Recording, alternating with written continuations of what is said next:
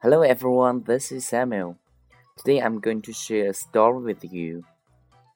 The story's name is Jack's Hat. Here we go. Jack is a little goose. He has a lovely hat. He likes wearing it very much. But when he sits, his hat can't stay on his head. He puts his head down and begins to play games with the hat.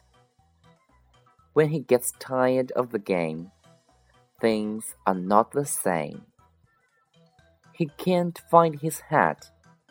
Where is it? Jack thinks hard. He looks up and down and walks here and there. He can't find his hat. At this time, his mother comes in. As soon as he sees Jack, she cries, Oh, my dear, don't be foolish. Your hat is on your head. Jack feels very foolish. He doesn't want to wear his hat on his head. Thanks for your listening. See you next time.